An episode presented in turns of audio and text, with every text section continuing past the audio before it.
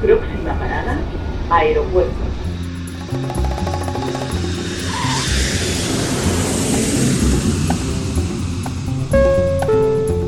Salida del vuelo 948 con destino Aeropuerto Jazz Café.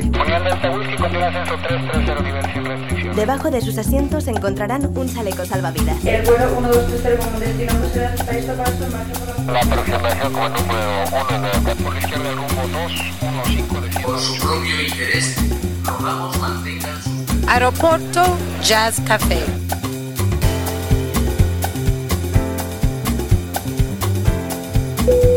Señores pasajeros, comprueben que su cinturón de seguridad está abrochado, el respaldo de su asiento en posición vertical y su mesita plegada. Gracias. Aeropuerto Jazz Café. Un programa de altos vuelos con José Nebot.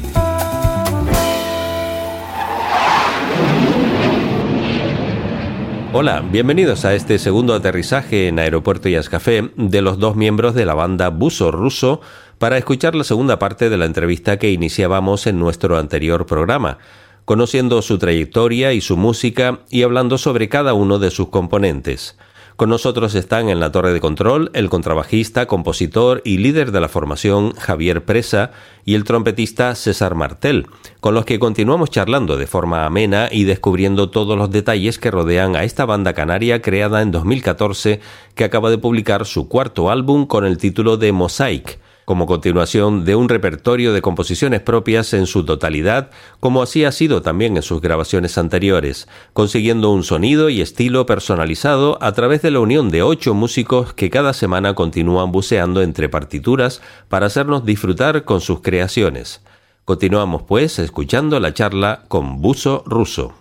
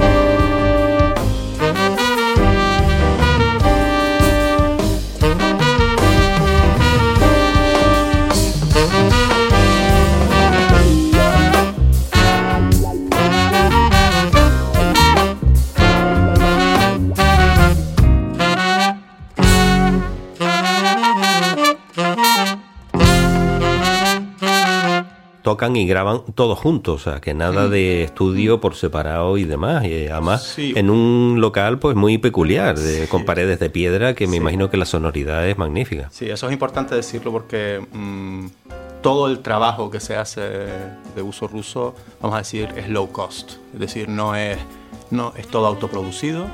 ¿M? Eh, todo el mundo que trabaja para el buzo ruso y con el buzo ruso lo hace de forma altruista, no cobran y yo no pago a nadie, todo esto la gente lo hace por amor al arte, ¿no? Entonces, sí, así es. eh, cada uno aporta desde, su, desde lo que puede y desde lo que quiere y, así hemos, hemos ido trabajando y desde el principio ha sido así. eh, no grabamos todos juntos, vamos a decir estrictamente, ¿no? Todos juntos en el mismo, en el mismo local por cuestiones técnicas, porque Pedro, como digo, que es el que nos graba, pues no tiene los medios que tiene un estudio profesional, ¿no? Entonces él tiene que decir, oye, pues señores, yo tengo para grabar a todos y podemos poner después la voz. Y entonces Johnny, que es el, el rapero, sí que graba sus partes a posteriori y a lo mejor algún arreglo de la flauta que tampoco se puede meter y tal. Pero sí, eso es una cosa que sí que somos bastante fieles a eso, ¿no? Hay que tocar todos juntos. Esa es ahí donde se genera la magia, ¿no? Y eso es lo que estamos buscando. No estamos buscando un producto perfecto, ni mucho menos. Estamos buscando un producto fresco y un producto honesto, básicamente. Me apetece pasar lista. Vamos a conocer un poco a, a todos los componentes, ¿no? Empezando por ustedes dos. Tú en tu caso empezaste como autodidacta, Javier. Sí, yo empecé como autodidacta a, estu- a estudiar el contrabajo ya hace un montón de años, la verdad. Empecé poquito a poco, eh, me enamoré de, de- en fin, de- del jazz, ¿no? Después de terminar mi carrera, pues yo, yo digo que tuve como una especie de llamada ¿no? Interna a, a desarrollarme en, esa, en ese mundo y, y todo el hueco que tenía era para la música y poco a poco fui creciendo. Sí que tuve algún profesor en Bélgica, yo viví una temporada en San Sebastián y estuve a punto de, entrar en la escuela allí de música moderna para estudiar con trabajo, pero al final no lo hice, fui a Bélgica. He tenido mis profesores por ahí puntualmente y yo ya después con eso pues me he hecho mi potaje, ¿no? No te he visto tocar el bajo eléctrico, solamente el contrabajo. No, la verdad es que no, pero te llevarás una sorpresa porque ahora... Un no, poco, la verdad es que no, yo, yo, yo contrabajista, la verdad que no, el, el bajo eléctrico no, no le he dedicado, he estado centrado en el contrabajo, pero ahora tengo un bajo eléctrico y pues mira, durante la pandemia precisamente estuve ahí un poquito investigando y, y me ha gustado y ya tengo algún experimento para, para enseñarles a ellos con el bajo eléctrico que yo quiero también meterme en ese, en ese mundo un poquito más. Y en cuanto a tu trayectoria, pues te hemos visto con el trío de Ricardo Curto, por ejemplo. Sí, no por sé si has participado en otros proyectos. Hice un proyecto con Carlos Pizarro y con Eduardo, Eduardo Fernández Villamil. Hace muchos años también, previo a Ricardo Curto, si no me equivoco. No me acuerdo, pero hace ya muchos años de esos proyectos. Sí, sí, con Ricardo y con esta gente he hecho proyectos. También hice con Raico León, con Reinaldo Rivero, algún proyectito de ellos, ¿no? Que hicieron su- sus composiciones basadas en estándar. Y esas son las cosas que he hecho por aquí con, con los músicos colegas locales. Y ya después me he metido en, pues en mi historia, ¿no? Y, y hemos ido, y pues mira, me han seguido el rollo y aquí estamos, ¿no? En tu caso, César, tú eres de conservatorio y además de taller de músics de Barcelona. Sí, pero no te, no te confundas con el que el papel lo aguanta todo. A ver, conservatorio. Yo estudié a la edad de desde los 7 a los 11 años aproximadamente en el conservatorio, cuando estaba en el Palacete Rodríguez Kegles, hice lo que era el, el grado elemental en esa época. Ahí lo que hice básicamente fue aprender a leer música. ¿Y ya elegiste la trompeta? Tenía, hice primero de trompeta con Santiago Luri San Vicente, que era, fue profesor luego de todos los trompetistas de aquí. Pero vamos, que yo no tenía ni trompeta. O sea, tenía una boquilla que todavía la guardo, que era un masacote de hierro así para hacer buzzing en casa y tal. Y luego me prestaban, la trompeta iba en una bolsa de plástico, la que tenían ahí, que íbamos intercambiando entre varios. Entonces, realmente no, no empecé a tocar la trompeta ahí. Pero sí tuve la gran suerte ahí de, de con aquella como era, con aquella disciplina, con la señorita Remedios ahí, uff, levantados al lado del piano, solfeando, moviendo la mano de arriba abajo y tal. Pues bueno, se me metió todo lo que es el lenguaje y eso fue lo que me sirvió cuando lo retomé. Pues la friolera de, pues eso fue con 10, pues a los, yo cogí una trompeta en mis manos con 42 años. Ahora tengo 54, o sea, hace 12 años, voy a cumplir 54 ahora. Y cuando retomé decidí, la vida me trajo de nuevo ese instrumento o la valentía de comprar un instrumento y tirar para adelante fue, un- fue una sorpresa porque fue como un, como un tsunami que entró por mi vida y efectivamente ahí Eh, hablando con Orestes Machado, terminé le preguntándole a Chano Gil, con el que hice las primeras clases y tal. Él me comentó de, oye, joder, ¿te suena la trompeta? Él me decía que era un comeback player porque había tocado antes y, y había vuelto a tocar. Yo decía, bueno, Chano, si tú quieres decir que soy un, un comeback player, pues perfecto, pero realmente no había tocado antes, ¿no? Entonces me dijo, debes conocer a, deberías conocer a David Pastor, no sé si lo conoces, un trompetista valenciano. Lo hemos entrevistado. Sí, y David fue, bueno, pues dame el teléfono. Yo estaba en ese punto de que, mm, o sea, estaba tan feliz con lo que me estaba ocurriendo con ese cachito de hierro en las manos, que todo, todo lo que me ocurría era maravilloso, todas las puertas se abrían y tal, y era, bueno, pues nada. Me dice de, verme, pues mm, llamo a David y nada, los dos días estaba en Barcelona dando una clase con él él muy listo me quitó de en medio y me mandó con, Manolo. Manolo es un, profesor, el profesor que le dio clase a todos ellos en, Valencia, en Sedaví. Eh, don Manuel López, don Manuel López, sí, que es un señor hoy día tendrá 86 años, una cosa así creo que tiene. Y estuve con él pues cuatro días en Sedaví, me cogí allí una, una, pensión y estuve cuatro días dando con clase y me dice, bueno, a ti te va a sonar bien la trompeta, vas a ser un buen trompetista. Y, ya me metió en un lío, me metió en un lío porque ya dije, ¿y ahora qué hago? Pues nada, llamé a David y dice, pues vente para el taller. Y, así hice, me, lo organicé con el trabajo, me pedí una licencia y estuve pues dos años, dos años cursando cursos en el, ahí en el Raval, en el taller de música, haciendo, retomando lo que era lenguaje con, Cristina Canet, que me, me salvó la vida. Eso fue eh, una profesora que me ayudó muchísimo, con David en clase de trompeta, eh, con Vicens Martín en clase de armonía. Bueno, está, fui a por todas, y, pero te digo, era una, era una, una especie de locura que no sabía muy bien por qué hacía y bueno, y a la vuelta a la vuelta a Las Palmas en 2013, pues empezaron a pasar cosas.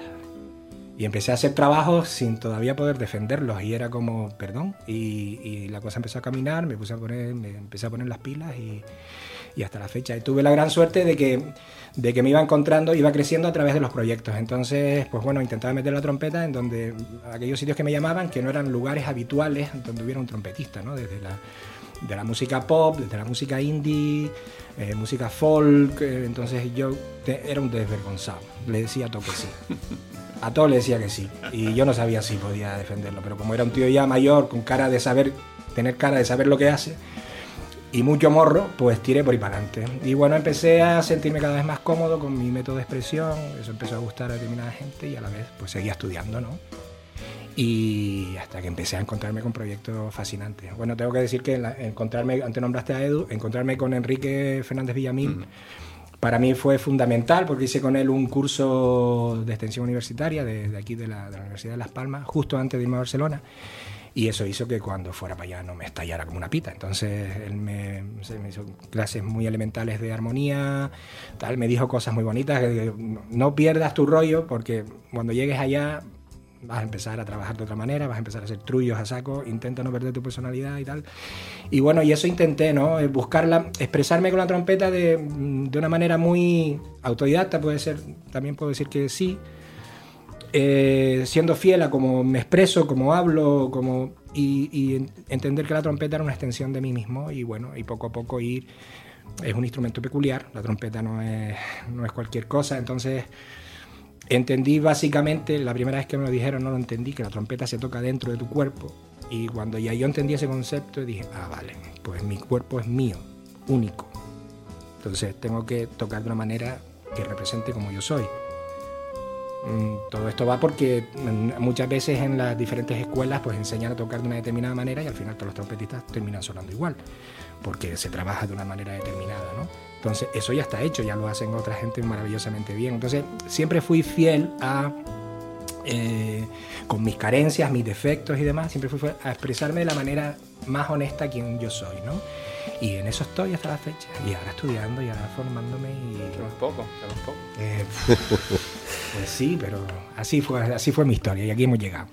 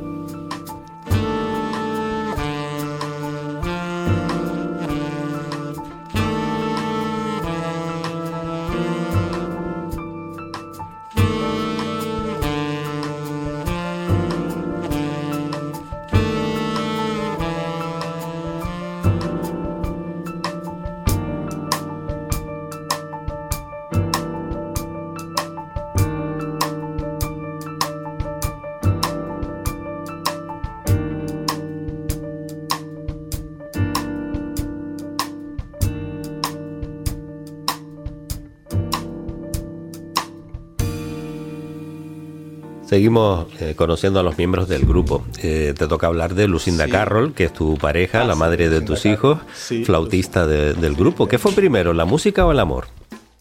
Ups. La música. La música fue, fue, fue antes. eh, antes a esta relación que, que llevo ya pues, un- muchos años con Lucinda. Y, y sí, pero fue casi simultáneo porque compartimos todo lo que fue el arranque del grupo, ¿no? Recuerdo, recuerdo los primeros ensayos y los las primeras grabaciones con... Que, en hay que decir que Lucinda Carroll no está en el primer disco, empezó a... sí, o a lo mejor en algún tema en, el primer disco, pero realmente cuando empezó a compartir con nosotros, a ensayar y a formar más parte del grupo, a venir a los conciertos y tal, fue a partir del, segundo disco y, y más ahora con, el nuevo, con la nueva formación en el cuarto. ¿no? Y Lucinda sí es inglesa, ella estudió flauta mm, de jovencita, piano y flauta, y después es- vivió muchos años también conmigo en Barcelona, y allí también estudió con, con algún profesor muy bueno ¿no? de, de clásico y, y alguna cosita de jazz. Y bueno, ya después cuando, cuando estábamos juntos, pues yo empecé a meterla en mis berenjenales, ¿no? Y también pues empezó ella a descubrir todo ese mundo. Y, y- y nada, ahí está Lucinda. Ahora es, eh, ha sido mamá muy recientemente, entonces pues no puede estar con nosotros en los ensayos, pero su espíritu siempre está ahí. El dúo que forman eh, la sección de, de vientos, ¿no? Junto a la flauta, eh, tiene un sonido característico. Juntar un saxo, el de Elio Moreno, con tu trompeta. ¿Qué nos puedes decir de Elio? Uf, casi un regalo de la vida. Eh, yo recuerdo ir a, a- a escuchar a Helio Alcuasquías y, y quedarme cayéndose la baba cuando veía a ese tipo en el escenario. Y lo que es la vida, para mí nunca se me pasó por la cabeza terminar tocando con Helio, eh, porque ya he tocado en varios proyectos con él, no solo con, con el buzo. Y la manera de trabajar con él, eh, eh, Helio es un músico hiper sensitivo, es un muy intuitivo, eh, tiene una manera de expresarse. Me encanta porque te- lo que te hablaba antes, él, él se expresa a través de su instrumento, tú escuchas su sonido y ese, ese rollo old school que tiene, pues bueno, cuando ya se pone, se va para Coltrane ya ahí es cuando, ay mi madre, tengo unos aseos para atrás y, y- y empieza el hombre ahí a fluir de una manera. Y después, él, hablando con él, es un tío hiper tímido, muy reservado, pero ha sido otra especie de amor a primera vista con Helio. O sea, Eli- solo nos tenemos que mirar y decir, "Ah, aquí, aquí, que, oye, ¿qué te parece? Eh, funciona, todo, se da. Sea, cuando las cosas ocurren, no hay que hacer nada maravilloso, sencillamente nos miramos, ya tenemos claro tal. Después mm, nos hemos dado cuenta que en el escenario los instrumentos, nosotros empastamos y los instrumentos también empastan, entonces van, van en una dirección que es como, ah, vale. ¿Sabes? Y se van dando como permiso los- ellos. Es que yo no sé qué pasa, me estás pidiendo que te lo explique, pero no te lo sé explicar, porque es, Es química. es química y entonces pasan los directos, pasan las grabaciones y, cuando hay algún atasco es, tan sencillo como si nos hacemos para atrás, vamos a dejar que esto respire y todo respira y todo camina. Y eso se traduce luego en que... Y, y la figura de Lucinda es realmente, yo me he dado cuenta mm, en este último trabajo, que le da muchísima coherencia a todo, porque como ella trabaja con Javi en la creación de los temas, los arreglos, es la primera que lo escucha, es la primera que lo interioriza. Cuando luego tenemos que desarrollar las líneas de vientos, ella tiene claro dónde va todo, dónde son las entradas, dónde son las salidas. Y entonces cuando él y yo nos quedamos con cara de tal, ella viene y dice, aquí. Y digo, hostia, pum, Lucinda, pégate. ¿sabes? Y es, mm, al final es maravilloso el resultado, ¿no? Y esa ese momento en que Javi empieza a separar las voces y no, ¿sabes? Quitar elementos para que aquello crezca. Fíjate, quitar elementos para que crezcan las cosas. Esos conceptos, tenerlos interiorizados y que funcionen también, a mí, ¿qué quieres que te diga? Pues me parece maravilloso. Elio es un gran compañero y un excelente, excelente músico. De Lordi Khan ya nos estuviste contando su, su inclusión en el grupo y demás.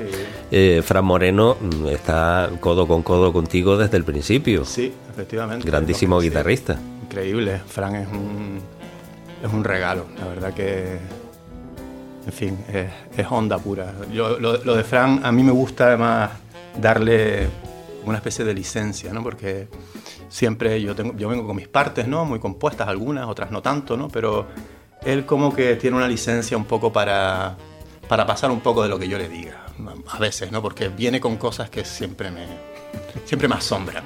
Entonces, entonces dejo que lo dejo que sea un poco alma libre, ¿no? Y, y siempre, siempre me sorprende y es un verdadero placer. Aparte es un, es un compañero que está siempre ahí, la verdad que es uno de los que no, no, no suelen fallar. Los viernes ahí estamos siempre, si no somos dos, somos tres, si no somos ocho. Pero sí, sí, fantástico. César, esto es una banda internacional, hay una inglesa y hay dos italianos. Ah, bueno, el, bando italiano, el bando italiano es importante. El bando italiano ha sido bueno, los, últimos en llegar, pero no por ello, madre mía, han llegado con, con, con, una fuerza increíble y entendiendo, entendiendo la idea y el concepto de una manera bárbara. Uh -huh. eh, y son músicos muy, muy sensitivos, tanto Emilio como Hugo. Eh, han aportado muchísimo, le han dado un, sobre todo la base rítmica, Emilio con, con Javi, sí. que, que pues, es que es que todavía no has explicado el concepto una, polirrítmico, una ¿no? Solidez, Entonces, sí, claro. una solidez para que luego lo que ocurra encima de todo eso tenga coherencia, porque así viendo el resultado final parece, hostia, ¿cómo, cómo? pero es que eso para poder luego antes hablabas de los solos, pero bueno, para, para que unas líneas, eh, unas líneas de arreglo funcionen como Javi quiere que funcionen, la base rítmica tiene que hacer lo que la base rítmica tiene que hacer y a la vez, y a la vez, crear y fluir y dar sentido a aquello. O sea, tela marinera. Sí, porque, hemos hecho ahí. Porque es, es, es un trabajo de profundidad absoluta, porque primero tiene que estar lo que tiene que estar lo que, la anécdota que te conté de dónde están los unos, Javi, dónde están los unos, eh, no, tiene, tiene, que ver con eso, porque es que mm, si no entiendes lo que ocurre, es como es fácil perderse. Y todos somos, creo que en este proyecto todos somos mm, músicos muy sensitivos, Fran, Elio, yo, Hugo y, Emilio, muy tendentes a volar. Somos, somos todos muy, hemos, todos participamos en otros proyectos donde nos dan rienda suelta y hacemos desarrollo motívico, nos gusta solear nuestras atmósferas y tal. Pero aquí tenemos que hacer eso sobre unos elementos muy bien eh, determinados y muy bien establecidos. Entonces, ese es el, el, momento en el que tienes que salirte de tu zona de confort e, y, y, bucear en unos lugares completamente desconocidos. Y, y, para mí esa es la magia.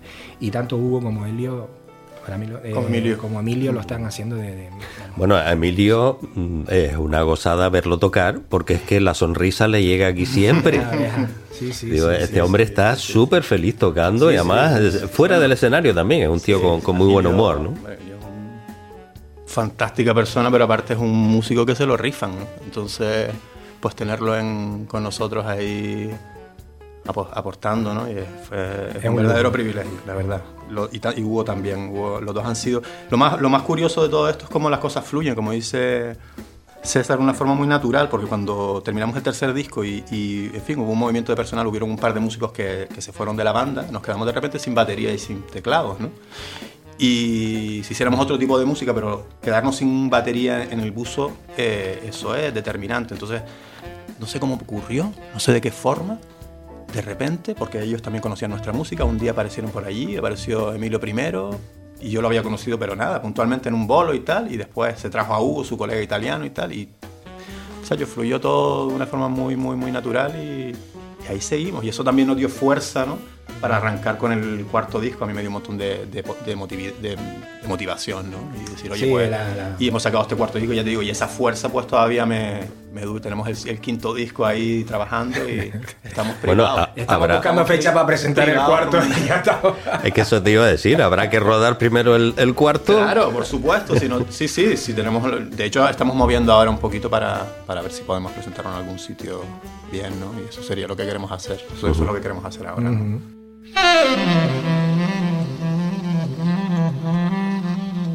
aeropuertojazzcafé.com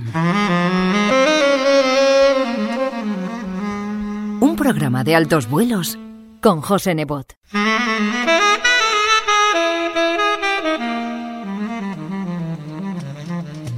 Podcast integrante de esferajazz.com.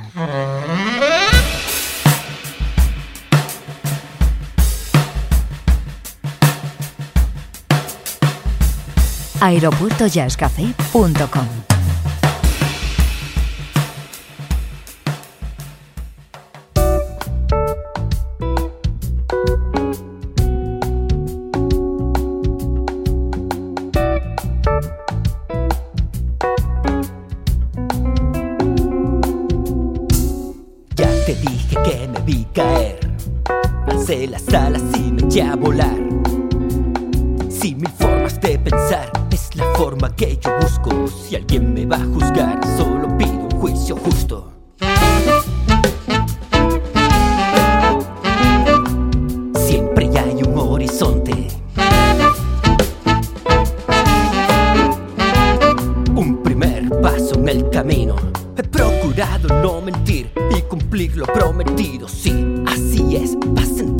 conmigo. Siempre hay un horizonte y un eslabón cautivo. Siempre hay una razón de corazón y con motivo.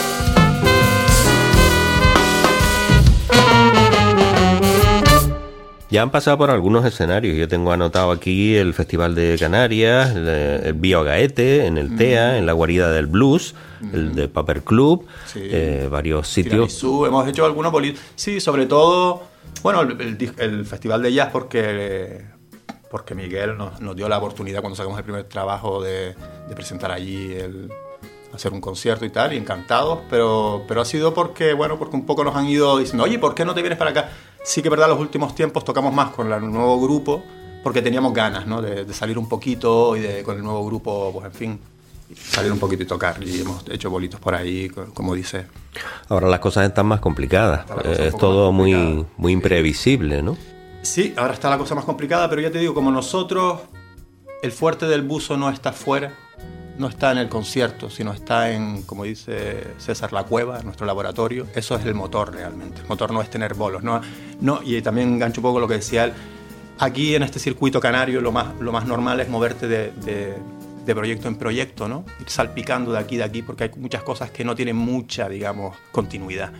Entonces con esto sí que tenemos una continuidad ¿no? con, este, con este proyecto y... Sí, que básicamente eso, que, el, que el, la continuidad es el, el, proyecto en sí, no tener como meta pues, tocar en tal festival, ¿no? tocar en, en, en, esto, si eso ocurre, que ocurrirá, pues será, será, será maravilloso, por eso tu pregunta de antes, que no éramos muy ni prolíficos en redes sociales, digamos que no, no tenemos esa ambición. Esa ambición, ambición de llegar, sino que la, la, ambición está más puesta en la música y, y, en, y, en, los factores estrictamente musicales de composición y de familia. ¿Vale? Que, que, es realmente lo que nos nutre. Después ya para, para, tener bolos alimenticios o para tener trabajar en otros proyectos que están con otro enfoque, todos tenemos otras cosas por ahí, quien, quien más y, sí.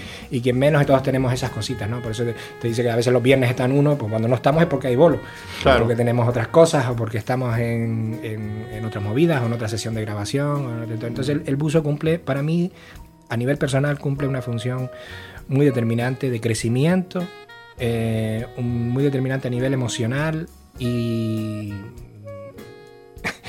le da sentido a por qué me dedico a esto también. Con esos mismos argumentos, no sé si no han tocado fuera de Gran Canaria. No, la verdad es que no, no hemos tocado fuera de Gran Canaria. No, y hemos tocado, sí, los bolos que lo, lo que has hemos... comentado. No, no, no hemos, pero es lo que te estaba comentando, el motor realmente del buzo nunca ha sido eso, ¿no? Nunca ha sido ir buscando al acecho de este festival o de este concierto o de este tal. El motor que mueve el buzo realmente somos las personas que hacemos la música, que quedamos ahí en lo que llamamos la cueva y, y trabajamos y generamos esa música. Y ya después todo lo que se suma, pues bienvenido, ¿no? Oye, si nos ha, cada vez que nos han dado la oportunidad de tocar aquí o allá, eso. A ver, lo hemos hecho, porque, por supuesto, ¿no? Encantadísimo pero no, no, no el, el, grupo no se mueve por eso. Es decir, que no hay bolos, que no hay conciertos, que no hay festivales, entonces no ensayamos, entonces no trabajamos. No, nada que ver con eso, justo lo contrario. Y además es una banda que no permite eh, formatos diferentes, o sea, tienen que ir los ocho, porque es, es así como suena el, el, grupo. Aquí no vale hacer un antes, cuarteto para salir del paso. ¿no? Antes te, ¿Sí? permíteme Javi, uh -huh. antes te iba a comentar, cuando hablabas de que bueno, el tema de la pandemia o el, el tema de este, de, que, de, que, a veces faltan componentes y por eso no, no se deja de ensayar, nos, nos, ha hecho darnos cuenta de una cosa maravillosa. Las composiciones de Javi, eh, sin que él me oiga, eh, están tan bien hechas que, que nos hemos visto en la sala de ensayo tres personas o cuatro.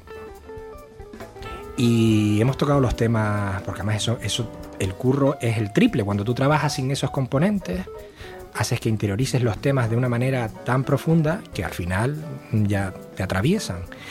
Y vemos que los temas funcionan en un formato totalmente reducido y digo, ¿cómo va a ser esto?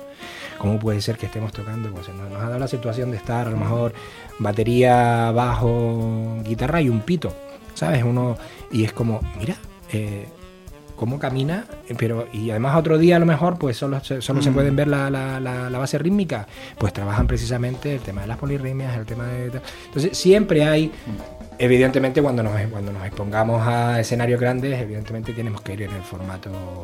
Aunque bueno, yo creo que, que, que se pueden, pueden, pueden prescindir del trompeta y pueden prescindir del cantante. y, y va, va, a sonar maravillosamente bien. Son, son temas tan bien compuestos que... Bueno, yo creo, sí, ahora un poco lo que tú dices, ¿no? Es verdad, eso, ¿no? Es, es, es, es, curioso cómo, por un lado, no, nunca podemos, muy pocas veces, wow, no siempre quedamos los ocho en el local de ensayo y eso permite, ¿no? Eh, que sigamos trabajando pero de forma fragmentada y, y, esa, y esa forma fragmentada de trabajar pues yo he descubierto, y sin esperármelo, que es una manera fantástica de trabajar y de avanzar, ¿no? Eh, porque cuando tienes a los ocho músicos, todos quieren tocar su parte, pero a lo mejor no tienen, no tenemos todavía el conocimiento de cómo va. Y cuando trabajas de forma, en fin, por partes, pues es mucho más sencillo, ¿no? Y después unirlo todo, cuando, cuando sí quedamos los ocho ahí, pues, pues que la cosa suene mucho mejor, ¿no? Y, y, también es lo que dice César, te lleva sorpresas, ¿no? Y a mí me gusta, me gusta hacer ese test, ¿no? Cuando quedamos a lo mejor solo dos, tres, tres músicos o cuatro y pasamos algunos temas, ¿no? Y digo, no, esto no va a sonar, esto no va a sonar con tres, con cuatro, ¿no? no ¿Cómo va a sonar esto? Con... Y de, de, repente te llevas una sorpresa, ¿no? Y dices, ostras, pues sí que suena, ¿no? Y otros que te pensabas que iban a sonar fantástico con cuatro, pues no suenan tan bien. Sorpresas hay en, siempre en los dos sentidos, ¿no? Pero es verdad que, que sí, que yo creo que cuando la composición es suficientemente buena, y no siempre es así, hay que decirlo, eh, funciona en, en, grandes y pequeños formatos y, y tienes otro, otra, otra sensación. ¿no?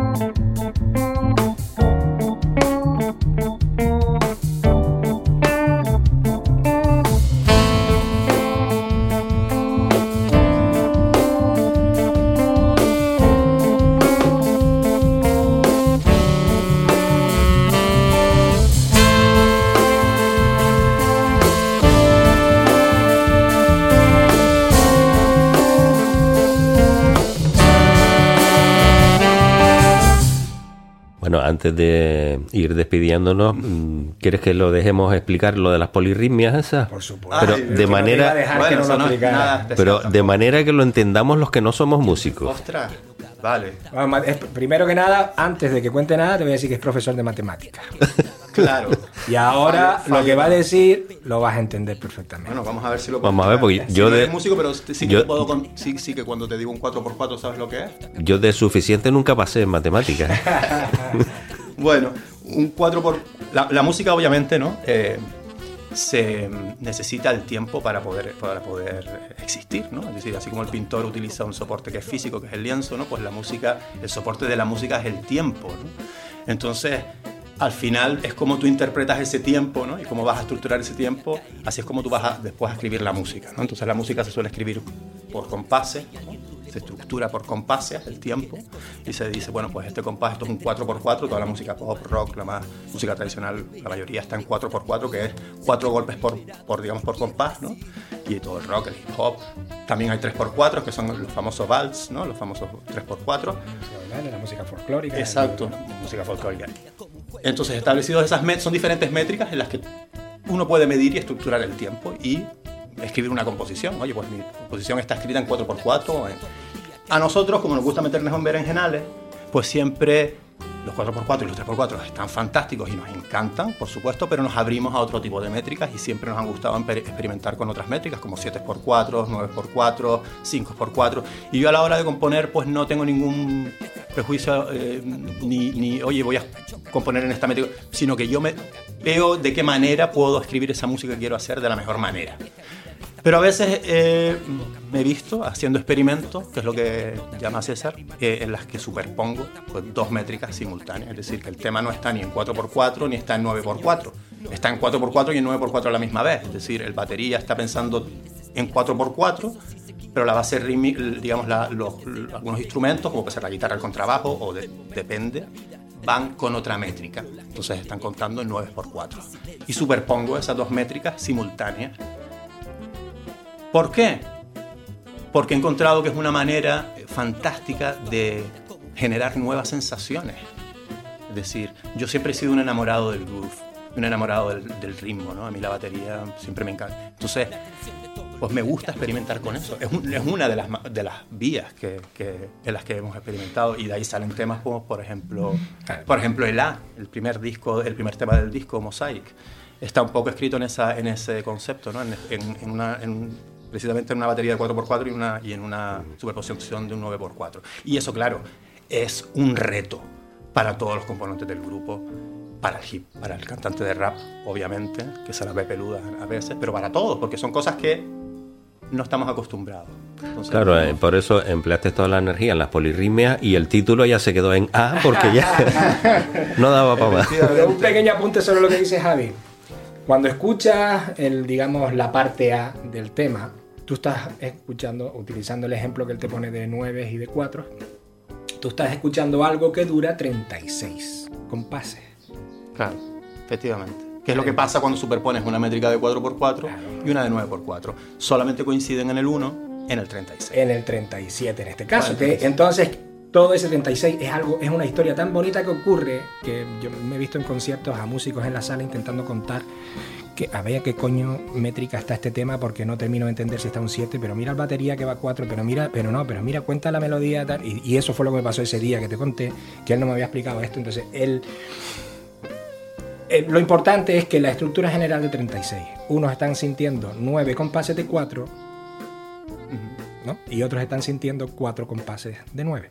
Entonces esa subdivisión, cada uno está, dentro de su esquema, cuando la superponen una con otra, pues se genera esa magia que te está dando toda esa oxigenación y todas esas atmósferas dentro, pero con un beat muy constante cada uno en lo suyo. Entonces hace que cuando se pone junto te genere esa sensación. Y en eso muchas de las composiciones de, Sí, del algunas están basadas. van por ahí. Algunas, un- algunas, forman algunas sí, de algunas sí, no todas. Obviamente hay, hay- eso es una vía de experimentación que yo encontré y, y que me pareció interesantísimo y bueno, pues hemos seguido por ahí.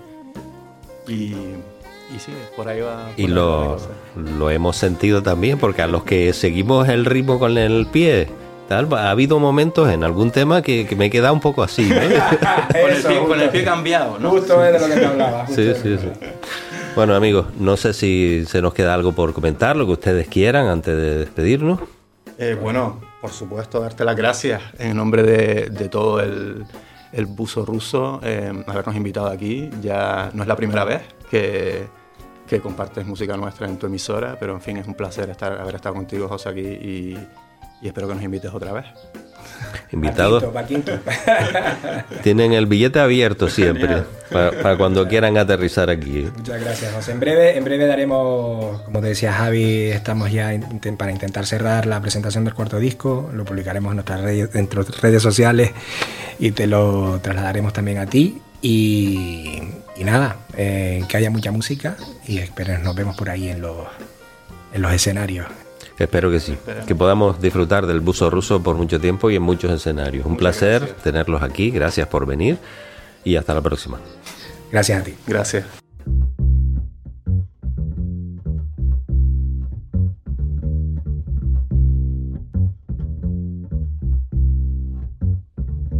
Brindo la libertad, la verdadera democracia. Doy las gracias por el amor y lo de unión entre galaxias. A tierra mítica llegó por matemática. Aquí en el fin del mundo, entre América y África. Hay un ritmo, algo siniestro. No existe precio que pague el secuestro. El tiempo que resto. Dime cuánto cuesta ser más diestro. Bajo los astros somos maestros. Vivo lo que vivo. De puertas pa' dentro. La historia de una vida es una hoja al viento una fuerza mayor, la que hay que ganar. Ojalá que fuera un monstruo al que pueda tumbar. Te encuentro por la calle, no te veo la cara, te saludo con el codo. ¿Cómo va todo? Empezó en el 19, estado de alarma, guardo la calma entre cuatro paredes. Cuido un tesoro y apuesto por la gente que se ha expuesto para salvar al resto. Lo valiente va por dentro, solo queda dar ejemplo convertir una casa en un templo. Vivo lo que vivo, de puertas para adentro. La historia de una vida es una hoja al viento. Una fuerza mayor, la que ya hay que ganar. Ojalá que fuera un monstruo al que pueda tumbar.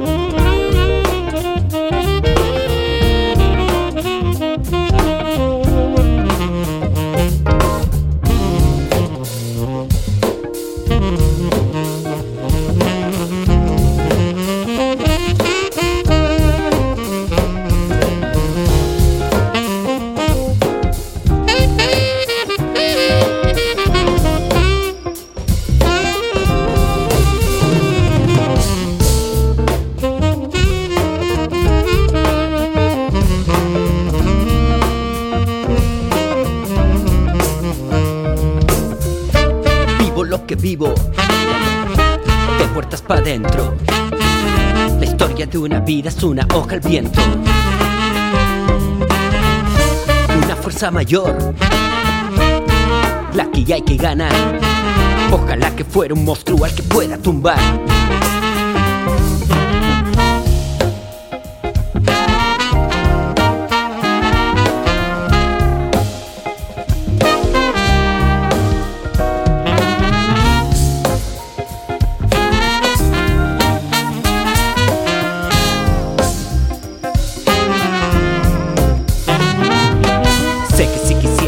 Atraparía el tiempo en un palacio. Tocaré una estrella muy despacio. Llamaré a las puertas del espacio. Siempre queda el presagio de varar después de este naufragio. Seguimos una estrella que nos guía a un mundo libre. Vamos dejando estela en este rumbo impredecible. Guardamos un tesoro más allá de lo visible. Un sueño pirata en coordenadas imposibles. En coordenadas imposibles. más allá de lo visible.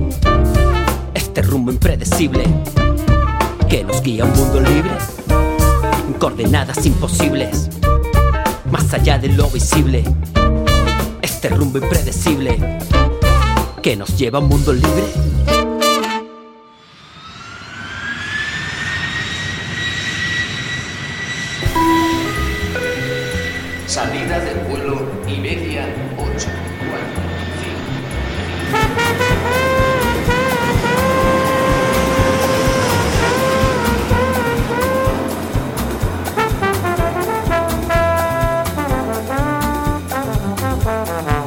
Aeropuerto Jazz Café, un programa de altos vuelos con José Nebot.